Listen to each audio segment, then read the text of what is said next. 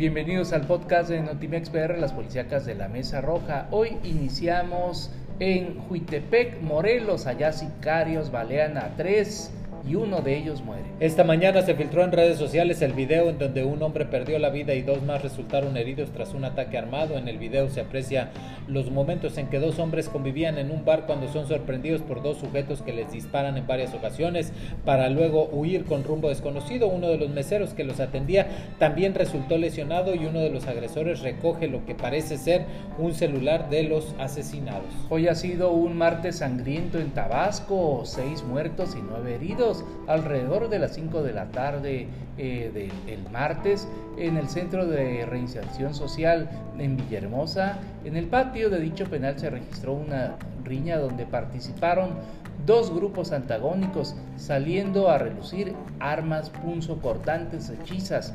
De dicho enfrentamiento fallecieron seis reclusos y nueve resultaron heridos. Fuerte crecida arrastra a taxi, fallece el conductor.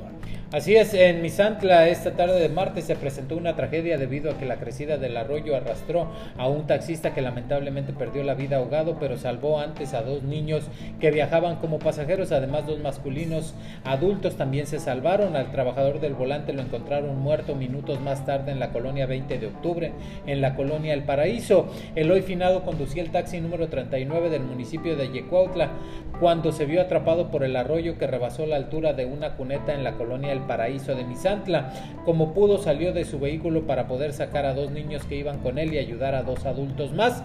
Los pasajeros lograron salvar la vida, pero él no tuvo la misma suerte y fue arrastrado por la fuerte corriente producida por el agua tras el torrencial aguacero que cayó intempestivamente el día de ayer allá en Misantla. En Martínez de la Torre escapa por la fuerza falsa, por la puerta falsa un jovencito.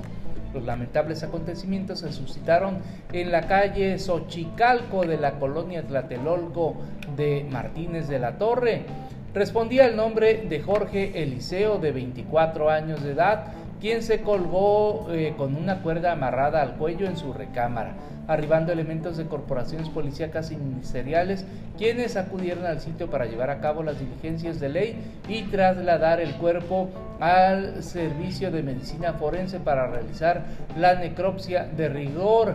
Hasta el momento se desconocen las causas que llevaron a dicha persona a tomar la fatal decisión al no dejar recado póstumo.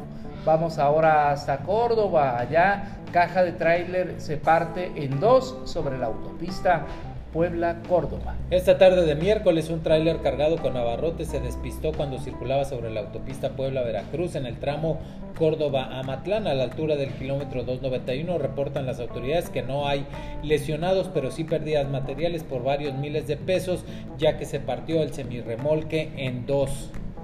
Localizan el cuerpo de una persona en Río de Orizaba. La tarde de hoy miércoles, autoridades de protección civil rescataron el cuerpo sin vida de una persona en el río Orizaba, debajo del puente San Antonio en Jalapilla, a la altura de la prolongación sur 11 en esa ciudad.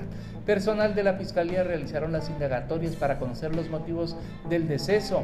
Peritos dieron fe de los hechos y además abrieron una carpeta de investigación sobre lo sucedido, mientras que una funeraria local levantó el cuerpo para trasladarlo al CEMEFO. Hasta aquí, hasta aquí las policíacas de la Mesa Roja.